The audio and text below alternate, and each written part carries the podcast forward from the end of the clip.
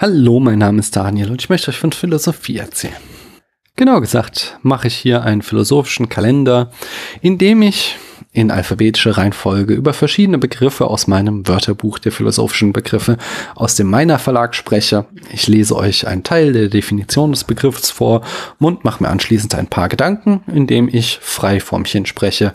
Daher bitte ich euch, nicht jedes Wort auf die Goldwaage zu legen und mir gerne zu widersprechen, so ich den Blödsinn erzähle.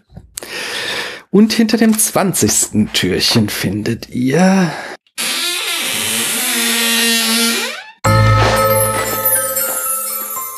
der, die das Theodice. Nachdem sich gestern die Lumanianer die Haare raufen, dürfen heute also die Theologen Facepalms austeilen. Aber so kurz vor Weihnachten ist das auch ein spannendes Thema, oder? Was sagt wohl mein Lexikon dazu? Theodice, aus Griechisch Theos Gott und Dike Gerechtigkeit.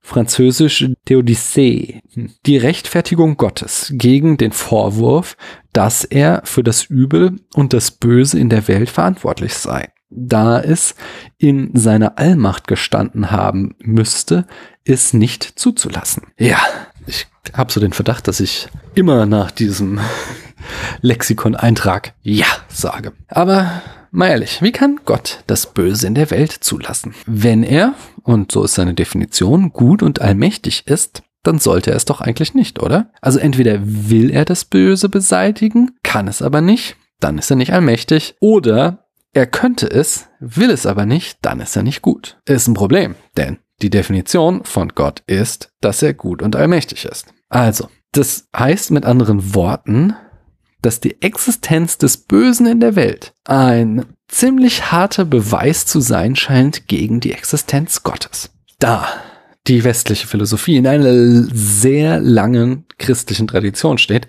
gab es natürlich einen Haufen Gegenargumente. Der berühmteste, zumindest als Schlagwort, ist wahrscheinlich der von Leibniz, nämlich die berühmte Theorie, dass wir in der besten aller Welten leben. Demnach gibt es eine unendliche Anzahl möglicher Welten.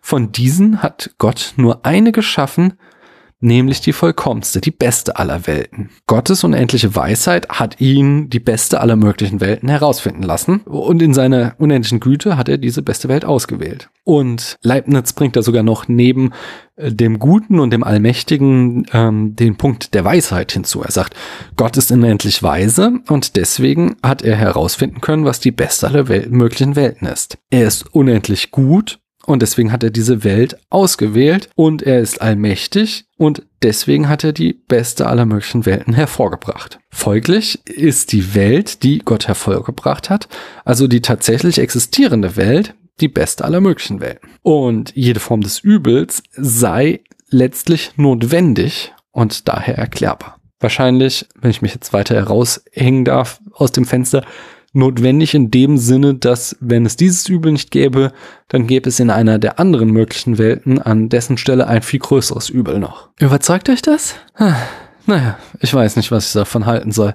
Ich hoffe, euch hat die Folge trotzdem gefallen. Es gibt euch ein bisschen was zum Nachdenken mit. Wenn das der Fall war, dann twittert doch mal, ob diese Podcast-Folge gut oder böse ist. Wir hören morgen voneinander. Ich danke euch, dass ihr mir eure Zeit geschenkt habt.